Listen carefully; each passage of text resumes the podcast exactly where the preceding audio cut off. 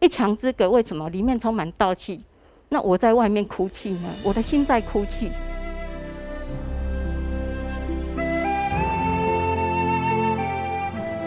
大家好，我是美兰。很多事我们会觉得理所当然，但其实并不然。今天证严法师的幸福心法，要和您分享的是慈济志工朱丽金。她曾经想要走入慈济，却一再的被先生阻挡。还好之后先生也答应。那受证之后，他就把握因缘，赶快退休。为的是投入全职当职工，那么也为了提升照顾技巧，又去考了长照居服员，结了很多的好缘。但是后来因为先生罹患的是遗传性的亨丁舞蹈症，病症是越来越严重，他决定回去照顾先生，不留遗憾。我们来听听朱丽金这一再。转弯的人生。我的慈济因缘来自我的妹妹丽美，丽美她哈是大学慈青，她十九岁就茹素，我觉得她是应该浸润在瓷器的法水里面，所以也因为她我才入这个瓷器世界。我本来是一个很平凡的小人物，那因为慈济世界让我觉得我的生命应该不是原来平凡的那种，哦，这样过日子。其实九十七年到一百零二年啊，这六年，我们常常说佛陀六年苦行，我这六年是历尽很多的艰辛呐。因为我很爱慈济，可是师兄就是不让我进来。那有一次我就是在国艺厅外面呐，他们在新法乡，我就觉得我好想进去，可是我没办法，我就感觉那个道气对我来讲就掉心咩，我很想进去。那时候给我的启发就是一墙之隔，为什么里面充满道气？那我在外面哭泣呢？我的心在哭泣，觉得说基本的宗教信仰都不行，也因为这样常年啊，就是心里那种压抑蛮重的。然后刚好公司又从树林工业区搬到桃园，那每次骑那一趟路，我都会想到“生生世世都在菩提中”这条歌。那时候是应该流眼泪最多的时候，就是那时候，因为我喜欢慈济这个团队，尤其是法，我非常喜欢，我都是常常利用这些自功课啊，这个。一个月一次的时间哦，很珍惜，然后我都会是用笔记哈，全部把它记录下来。也因为这样，可能师兄他也会不舍啦。一讲我公心态安乐，那一年就是因病得福，他愿意让我培训，那我很开心。后来我就开始心法，那心法的时候，第四天就被师兄发现，枕边人怎么突然间不见了？我都很早去，然后我出来的时候就看到师兄在斋堂外面的停车场等我。然后脸色是整个气到雪白，我就知道有问题。可是我那时候也不知道哪来的，因为我知道就是不能跟他硬碰硬，我就跟他说对不起，让你这么操心。然后他就跟我说，以后你再来新法乡，我就要跳拱桥下那个莲池给你看。那我就答应他说好，只要你不同意，我就不会来。啊，那后来呢，我就是想办法，因为培训有很多活动，啊，实际的事要做。我就让师兄呢，用他的菩萨车接我过去，啊，让他知道我做哪些事，啊，然后让师兄呢，啊，能够清楚明白我做的是好事，不是坏事，他不用怕，啊，那师兄后来呢，也因为这样，啊，就让我喜欢的新法香就是一个礼拜本来是两天到三天，后来慢慢加，加到四天五天，那最后呢，我做慈济事啊，他就让你自由行了，我就很感恩，所以我是一百零三年才受证。受证以后呢，因为我自己有发愿，只要我跟上人有缘，我会很精进呃来做慈济事。所以我受证没多久，我就办退休。我退休以后就是做全职志工。哦，那时候我就觉得，全职志工虽然比工作还忙碌，可是让我很发喜，因为每天都只要有因缘我都接。那慈济的四大八法呢，我都有做，只有国际赈灾没办法。哈，国际赈灾我只能布施啊。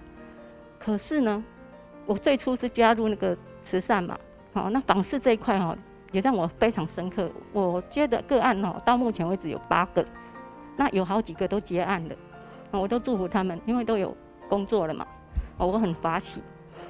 那慈济大藏经这个哦，真的是讲不完呐，经常每一样我改一样啦，都勉学会学到会，然后因为慈济包括医院志工哦，所有的法门真的是非常好啊。上人常常说，法哈就在日常生活中，哦，那我们常常闻法，你就知道说在哪个地方啊，哈，不管在哪里碰到什么境界，你怎样让它克服啊？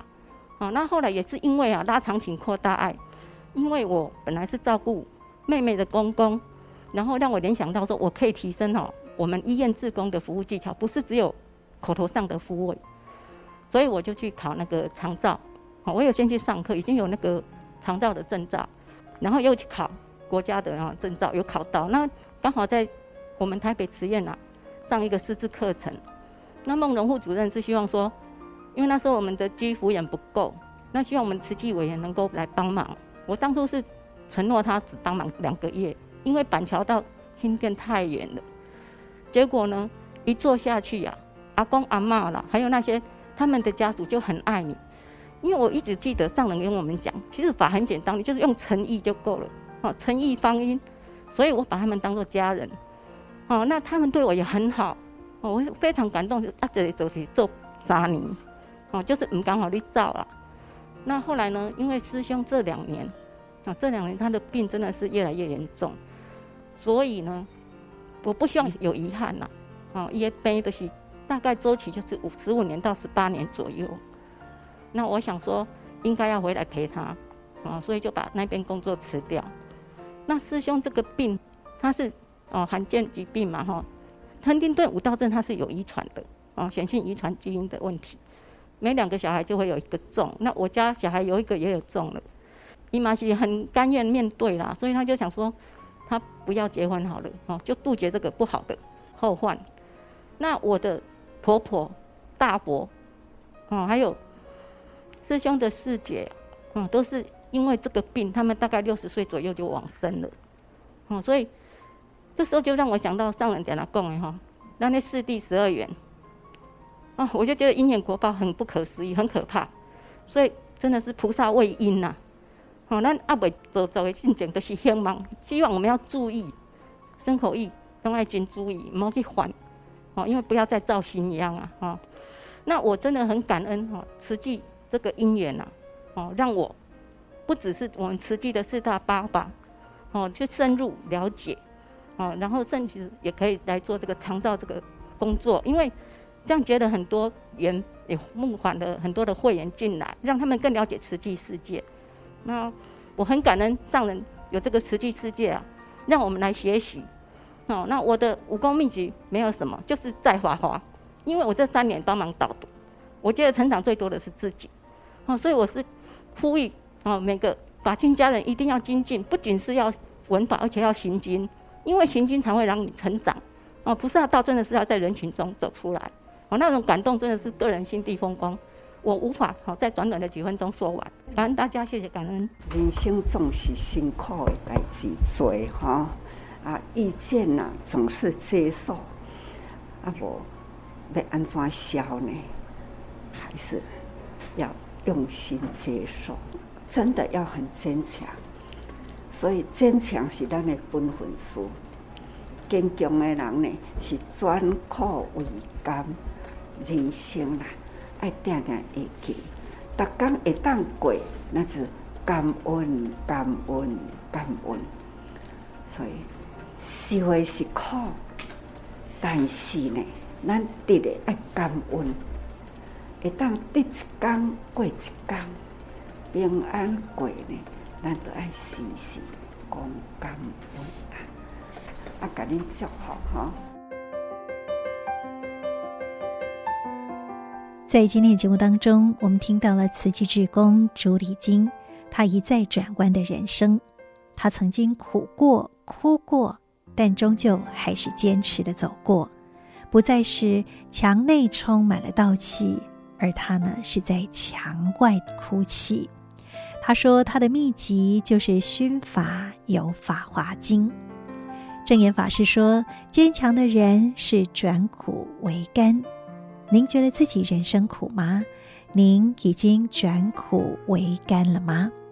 正言法师的幸福心法，也欢迎您跟我们分享您的人生。我是美兰，我们下次再会，拜拜。